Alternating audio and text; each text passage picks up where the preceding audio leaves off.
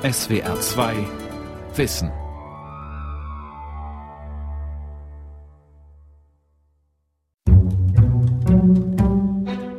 Orthodoxe Rabbiner, die Frauen während der Menstruation oder überhaupt den Handschlag verweigern, evangelikale Promise Keepers in den USA, die in Massenkundgebungen der Selbstbefleckung durch voreheliche Sexualität abschwören, oder die Abscheu der Muslime vor Hunden und Schweinen. Jede Religion hat ihre Reinheits- und Reinigungsideale.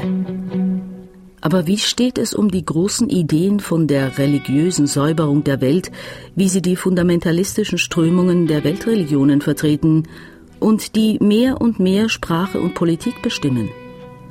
Ob bei der neuen Rechten in Deutschland oder den USA, bei Erdogan in der Türkei oder Bolsonaro in Brasilien, im Denken und in der Sprache der Politik hat die Idee vom gottgläubigen Großputz derzeit Konjunktur. Reinheit und Religion. Eine Sendung von Hans Volkmar Findeisen. Es ist die große Sehnsucht der Menschheit nach Reinheit, ihr Wunsch, eine durch und durch verschmutzte Welt unter Berufung auf den ureigentlichen Willen Gottes mit dem eisernen Besen der Religion auszukehren und notfalls mit Gewalt auf ihre alten Fundamente zurückzuführen. Solche fundamentalistischen Vorstellungen finden sich nicht zuletzt in den abrahamitischen Religionen, also dem Judentum, dem Christentum und dem Islam. Bereits vor der Jahrtausendwende hat sich der Ägyptologe Jan Assmann mit der Gestalt und Wirkungsgeschichte von Moses befasst und damit eine bereits seit über zwei Jahrzehnten währende Debatte über Religion, fundamentalistische Gewalt und religiöse Säuberungen in den abrahamitischen Religionen ausgelöst. Die Schlüsselszene für seine Sicht fand Assmann im zweiten Buch Mose, der Exodus-Geschichte. Sie erzählt von einem Reinigungsmassaker am eigenen Volk, das der Bundesschluss auf dem Berg Sinai unmittelbar nach sich zog. Wenn man das in der Reihenfolge des Lesens, der Lektüre der Bibel nimmt, dann ist es die erste Stelle, an der Gewalt im Namen Gottes ausgeübt wird, an der eben 3000 Menschen getötet werden, weil sie gegen ein Gebot verstoßen haben. Das ist der erste Fall. In der Leseordnung der Schrift, das ist natürlich nie passiert, das ist ein Mythos, aber gerade als solch, als eine symbolische Geschichte, die etwas deutlich machen will, was es mit dem Bund auf sich hat und dem Gesetz und dem Brechen des Bundes, hat sie eben eine fundierende Bedeutung. Was war geschehen? Während Moses auf dem Berg Sinai die Gesetzestafeln in Empfang nahm, huldigten Aaron und seine Anhänger einem aus dem Schmuck der Frauen gegossenen Bildnis. Es verkörperte, so die gängige Übersetzung, ein goldenes Kalb. In Wirklichkeit war das Kalb ein Stier und der Stier stand für den altorientalischen kanaanäischen Vegetationsgott Baal und eine irgendwie wilde, vielfältige, bunt gemischte und sinnenhafte Religiosität. Moses lässt ein Blutbad anrichten um die eigene jüdische Identität gegenüber der kanaanäischen abzugrenzen und eine neue Ordnung durchzusetzen. Die Geschichte vom goldenen Kalb bestätigt eine klassische religionswissenschaftliche Theorie. Sie besagt, dass Reinheitsdiskurse in ihrem Kern politische Diskurse sind. Sie verhandeln Vorstellungen von Ordnung, Macht und Herrschaft. Darauf läuft alles hinaus. Der Bundesschluss am Sinai und damit die Stiftung jüdischer Identität wird eingebettet in ein großes historisches Gemälde von der Flucht aus der Herrschaft der Ägypter und deren Bestrafung durch den Gott Israels mit zehn tödlichen Plagen. Damit nun ganz klar wird, worum es da geht, wird das Ganze gerahmt durch eine Geschichte der Befreiung. Befreiung ist ein gewalttätiger Akt. Ne? Es ist eine Revolution. Und bei einer Revolution fließt Blut. Das heißt, die Hebräer werden nicht freiwillig entlassen, sondern Pharao wird gezwungen, sie freizugeben. Auch hier handelt es sich nicht um historische Vorgänge. Und das wird mythisch in den Farben der Gewalt geschildert. Das heißt, Gott, der sich da offenbart, seinem Volk, offenbart sich aller Welt in diesen Plagen mit denen Ägypten geschlagen wird. Kern der revolutionären Reinigung und Befreiung ist eine neue Ordnung. Sie gründet im exklusiven Bund Gottes mit seinem Volk. Bund heißt Recht, Vertrag auf Gegenseitigkeit, göttlicher Schutz gegen gläubige Gefolgschaftstreue. Eine historische Wendemarke. Rohe Gewalt, Despotie, Blutrache und Lynchjustiz sollen in gesetzliche Schranken gewiesen werden. Diese Vorstellung entwickelte sich in Israel zwischen dem siebenten und fünften vorchristlichen Jahrhundert, also in der Zeit der Sammlung und Redaktion der alttestamentlichen Schriften und Gesetze. Aber Recht und Freiheit, der exklusive Bund Israels mit Gott, hat einen Haken. Exklusiv heißt wörtlich ausschließend. Das Gesetz als in Buchstaben gefasster Wille Gottes unterschied zugunsten seines auserwählten Volkes zwischen wahr und falsch, Gut und Böse, rein und unrein, Leben und Tod. Damit kommt in die Religion etwas Neues. Also Gott unterscheidet zwischen denen, die ihm treu sind und seine Gebote halten, aber dass er die Sünde derer, die sein Gebot brechen, verfolgt bis ins dritte und vierte Glied. Und das ist auch theologisch verständlich dass Menschen, die sich binden an etwas, was ihnen als Wille Gottes offenbart wurde, dass diese Bindung eine Sache von Lohn, Strafe oder Tod und Leben ist. Siehe, ich habe euch vorgelegt, zwei Wege, Tod und Leben. Und jetzt könnt ihr wählen. Wer den Bund bricht, zieht sich den Fluch Gottes zu. Und damit hängt diese ganze Gewalt zusammen.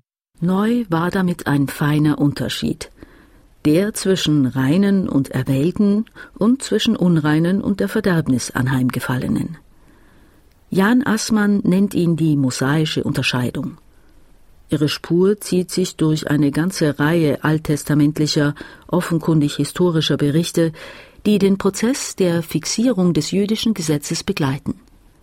Bis in das siebente vorchristliche Jahrhundert besaß Israel eine Vielzahl heiliger Stätten, Kulte und Orakel. Danach ist mit dem Nebeneinander Schluss. Nun als andersartig erkannte Kultorte werden zerstört, verunreinigt und ihre Priesterinnen und Priester zu Hunderten abgeschlachtet. Ehen zwischen Juden und Andersgläubigen werden gewaltsam getrennt, Frauen und Kinder in die Rechtlosigkeit verstoßen.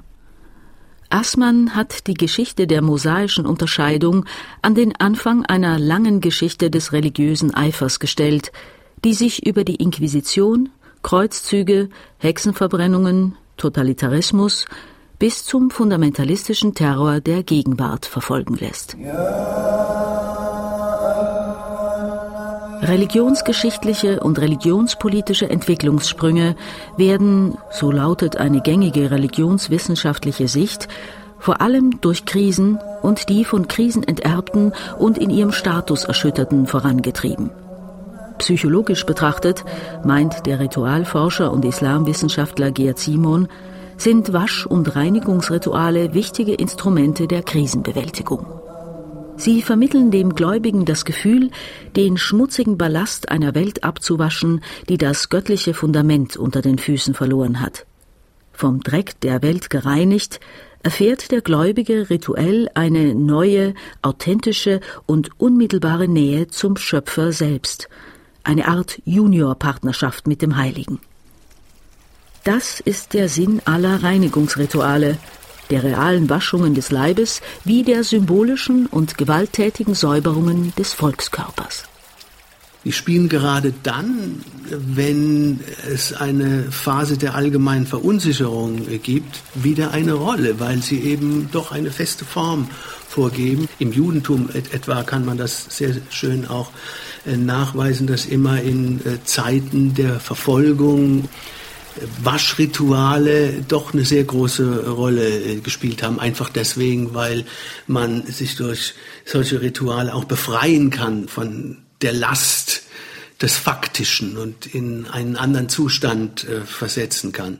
Was die einen lediglich persönlich als Erhöhung, Aufwertung und Befreiung ihrer Existenz erfahren, erfahren andere zudem als politischen Auftrag, mit der Welt und den vom Glauben abgewichenen reinen Tisch zu machen.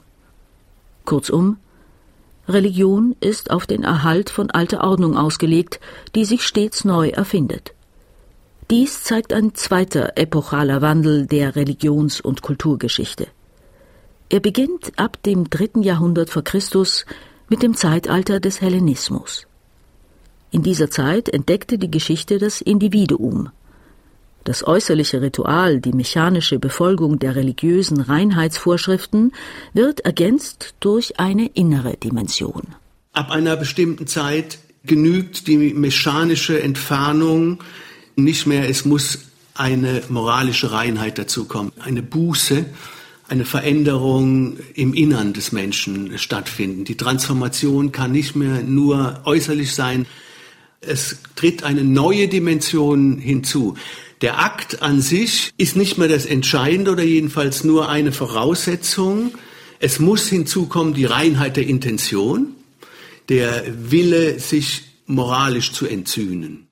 Wie eine ganze Reihe religiöser Kulte und Gemeinschaften um die Zeitenwende hat auch die Bewegung des Juden Jesus Anteil an dieser Entwicklung. Die Religionen wendeten sich hin zum Ethischen. Aber zugleich begründeten sie diesen Wandel zum Neuen unter Berufung auf den in der ursprünglichen Schöpfungsordnung sichtbar gewordenen Willen Gottes. Der Evangelist Lukas bettete nicht zufällig die Geburt Jesu in ein Bild unverfälschter Ursprünglichkeit, in die Naturidylle von Bethlehems Stall. Sein literarischer und politischer Fundamentalismus war nicht besonders originell. Die antiken Kaiserbiografien und besonders die Zeit des Augustus benutzten dieselben Erzählstoffe, um die Ankunft eines neuen Weltherrschers und Richters sowie einer neuen Friedensordnung zu verkünden – und zugleich ihre Herrschaft durch den Brauch der Alten zu legitimieren.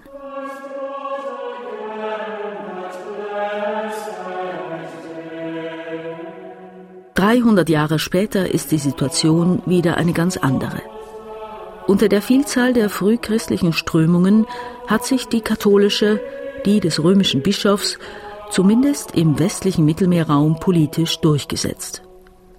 Sie wird im Jahre 380 Staatsreligion, also eine amtliche Institution der Heilsverwaltung, eine Kirche. Die Schlüssel ihrer Macht sind die Sakramente, vor allem das Abendmahl. Die Erhebung des Christentums zur Reichskirche spiegelt sich in den christlichen Speisegewohnheiten wider. In den ersten Jahrhunderten feierten die Christen das Abendmahl in liegender Position und nach dem Vorbild der antiken Gelage der Symposien. Es war ein vorwiegend häusliches Gemeinschaftsmahl, umrahmt von der Erreichung des Kelchs und dem Brechen des Brotes. Das änderte sich mit der Erhebung des römischen Bischofs zum Pontifex radikal. In seinem Buch Gott essen beschreibt der Kirchengeschichtler Anselm Schubert, welche Konsequenzen die Neuausrichtung des Abendmahls nach sich zog. Jetzt wird es ein sakramentaler Akt, der ausschließlich in der Kirche von den öffentlichen Priestern des Christentums nach festen Regeln gefeiert werden muss. Jetzt werden auch erste Ausschlüsse vorgenommen. Leute, über deren Glaubensfestigkeit man Zweifel hat, werden ausgeschlossen, aber auch Juden werden ausgeschlossen, etwa was die Zusendung von Opfergaben angeht, was vorher noch üblich gewesen war. Sowohl die Juden hatten Pesachbrot an Christen verschenkt, als auch umgekehrt die Christen an die Juden geweihtes Brot. All das wird verboten. Es wird jetzt ein Akt, der ausschließlich von Christen, streng genommen, von der Kirche für Christen durchgeführt wird und für niemand anderen mehr offen ist. Besonders die mittelalterlichen Mönchsgemeinschaften entwarfen ganze Kataloge mit Reinheitsgeboten. Wer erwirbt das Mehl und backt die Hostien? Welche Waschungen und Gebete werden dabei fällig? Was ist zu tun, wenn der Messwein übrig bleibt oder verschüttet wird? Wenn eine Hostie zu Boden fällt oder von einer Maus angeknabbert wird? Im 13. Jahrhundert wird diese Entwicklung in der Lehre von der sogenannten Transsubstantation dogmatisch festgezurrt. Diese besagt, dass der Heiland nach den Wandlungsworten des Priesters in den sakramentalen Speisen real verkörpert ist. Damit notwendig verbunden war eine weitere Vorschrift, die sich nun erst endgültig durchsetzte, der Zölibat. Mit dem Zölibat schied sich der Klerus sichtbar vom Kirchenvolk als eigener erhöhter Stand. denn das reine Sakrament konnte nur durch eine reine, von Sexualität unbefleckte Person gespendet werden. Die Distanz zum gemeinen Volk wurde überdeutlich. Der Klerus zelebrierte von nun an die Wandlung mit dem Rücken zu der im Kirchenschiff versammelten Laiengemeinde. Erst das in den 1960er Jahren abgehaltene Zweite Vatikanische Konzil hat diese Praxis geändert. Der Streit um den Zölibat ist indessen ein Dauerbrenner geblieben. Durch die Tatsache, dass in der Lehre die Gottheit in den Elementen tatsächlich leibhaftig ist, beginnt jetzt das gesamte rituelle Umfeld umformuliert zu werden. Jetzt muss man sich dazu verhalten, sind die Elemente rein genug, sind sie würdig genug, ist der Wein rein genug, woher kriegt man den eigentlich, sind die Oblaten wirklich aus Weizen? Solche Fragen werden jetzt wichtig, genau wie die Reinheitsgebote für den Umgang mit Kelch und Brot. Das wird alles sehr wichtig plötzlich, weil das Sakrament als die zentrale heilsvermittelnde Instanz der christlichen Kirche gilt. Wer am Sakrament teilnimmt, hat die Gnade. Deswegen gibt es Zugangsbeschränkungen und Umgangsbeschränkungen dazu. Tatsächlich hatte sich die Papstkirche in puncto religiöser Reinheit viel vorgenommen. Anders als in der Ostkirche stützte sich der kirchliche Machtanspruch im Westen auf das Bild der vom Apostel Petrus dem Papsttum übergebenen Schlüsselgewalt. Der Papst verstand sich als unverzichtbarer Mittler zwischen Gott und einer erlösungsbedürftigen Welt. Besonders die katholische Erbsündenlehre unterstrich den himmelweiten Gegensatz zwischen der reinen spirituellen Sphäre und der materiellen Welt. Das Materielle wurde bis in die Körper der Gläubigen hinein als befleckt, als schmutzig wahrgenommen.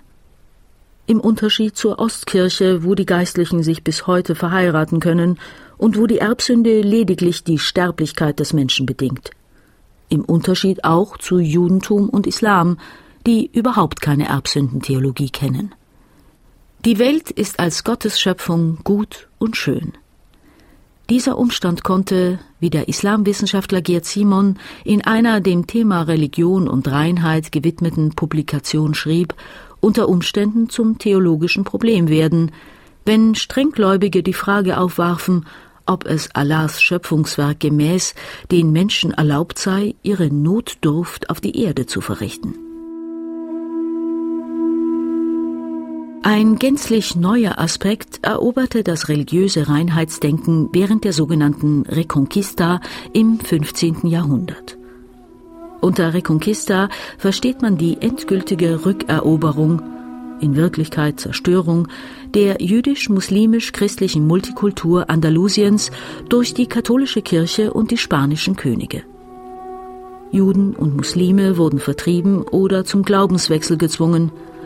Eingewoben in diesen Säuberungsprozess ist ein bis dahin unbekanntes Motiv, ein neues Kriterium der Reinheit, das die dagebliebenen und konvertierten Araber, Berber und Juden zu Gläubigen zweiter Klasse stempelte.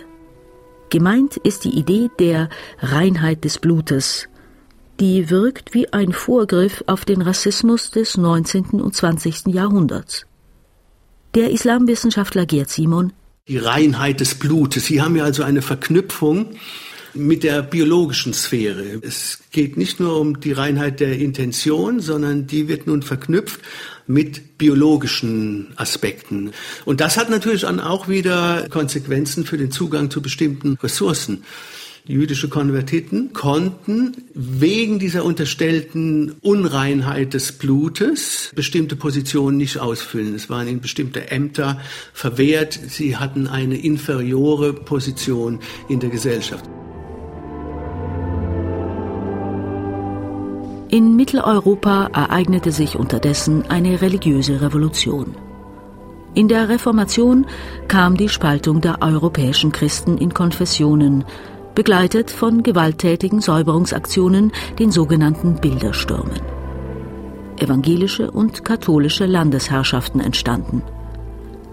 Gerade die Person des Reformators Luther jedoch zeigt, wie seltsam Neues mit Altem verquickt sein kann. Anselm Schubert zitiert einen Augenzeugenbericht von einer Abendmahlszeremonie in Wittenberg, an der der gealterte Luther drei Jahre vor seinem Tod teilgenommen hat.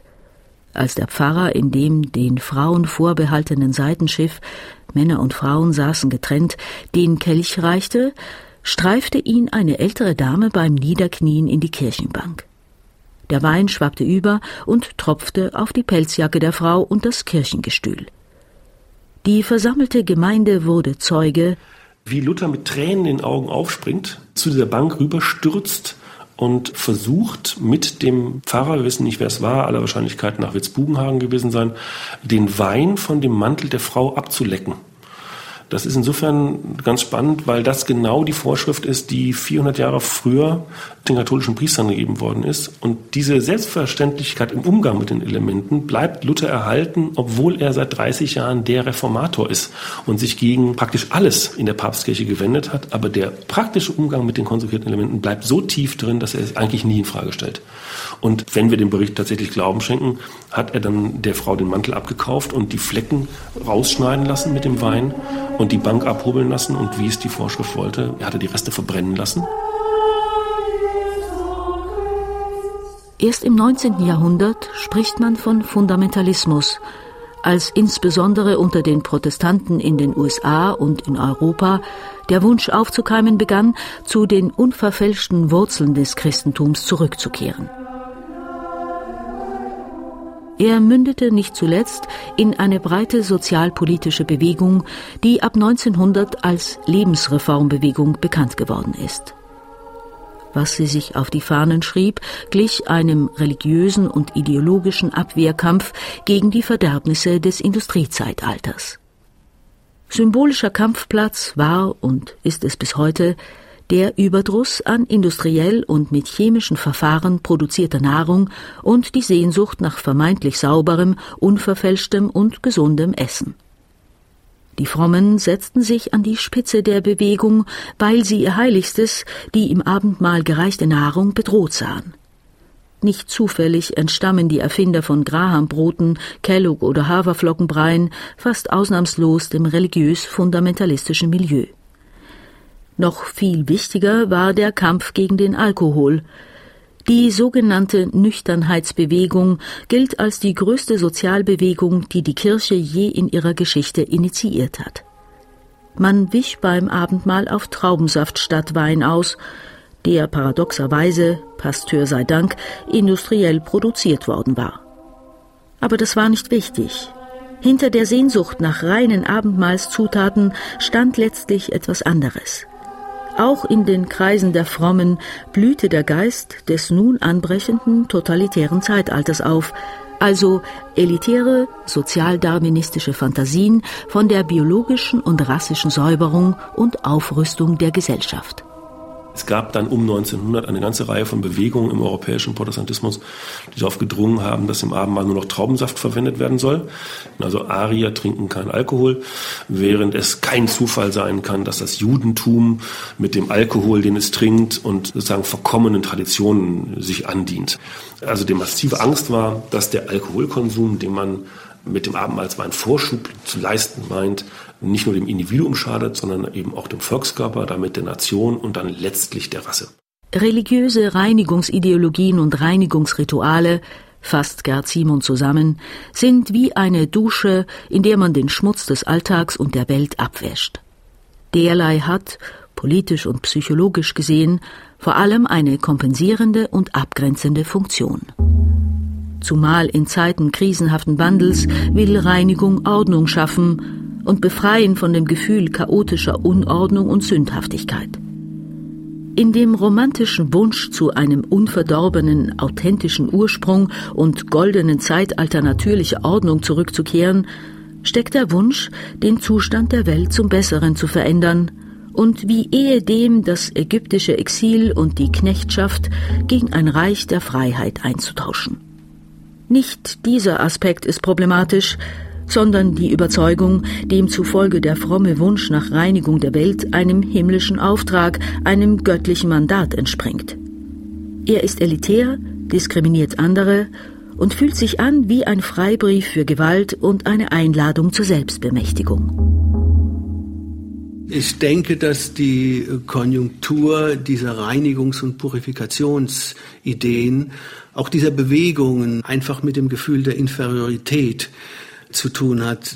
Und solche Purifikationsgedanken und auch Purifikationsrituale bieten natürlich letzten Endes eine feste Ordnung, in die man sich hineinfallen lassen kann es ist ja nicht nur so, dass man sich mit Purifikationsritualen befreit von der Belastung von Schlacke, die das soziale Leben mit sich bringt, an Inferiorität, die man erleben muss, sondern man kann sich gleichzeitig sozusagen in einen erhobenen Zustand bewegen. Man gewinnt auch etwas Positives, nämlich eine superiore Position der größeren Nähe zur Transzendenz und zu einer Ordnung, in der man selbst eine Rolle und eine Stelle hat, die befriedigt. Sich selbst zur rechten Hand Gottes küren. Der Ritualforscher Gerd Simon mag dabei nicht nur an Salafisten oder Dschihadisten denken, mit denen er als Islamwissenschaftler immer wieder konfrontiert wird. Weltweit haben Populismus und Fundamentalismus in der Politik Hochkonjunktur. Ihre Sprache verspricht radikale Reinigung von Korruption, Kriminalität, Homosexualität. Und sie baut, wenn es sein muss, kilometerlange Mauern, um die Fremden außer Landes zu halten. Zurück zum Anfang, zurück zu Jan Assmann, dem Ägyptologen und seinem Mosesbuch. Als er es in den Jahren vor der Jahrtausendwende schrieb, so sagt er im Rückblick, hätte er nicht erwartet, welche Resonanz es finden würde. Unerwartet hatte er einen Nerv und den Zeitgeist getroffen. Die Auseinandersetzung mit dem den abrahamitischen Religionen innewohnenden ethischen und politischen Reinheitsfundamentalismus ist bis heute aktuell geblieben und für viele ein Grund, zur Religion auf Distanz zu gehen auch für den Gelehrten Assmann selbst. Mir kommt es doch sehr darauf an, erstmal, um es schlicht zu formulieren, die Idee der Menschenrechte stark zu machen. Die Menschenrechte sind ein Kind der Aufklärung, des Humanismus. Da geht es nur wirklich um den Menschen und nicht seine Pflichten gegenüber Gott, sondern seine Rechte als Mensch. Das ist ein weltliches Konzept, das kann sich erfreulicherweise berufen auf Ansätze in den Religionen, die nun immer Frieden und Wohltätigkeit fordern und hochhalten. Ja, gut. Aber worum es geht, ist nicht die Gemeinsamkeit des Ursprungs, sondern die Gemeinsamkeit des Ziels. Politik der Würde. Darauf kommt es an.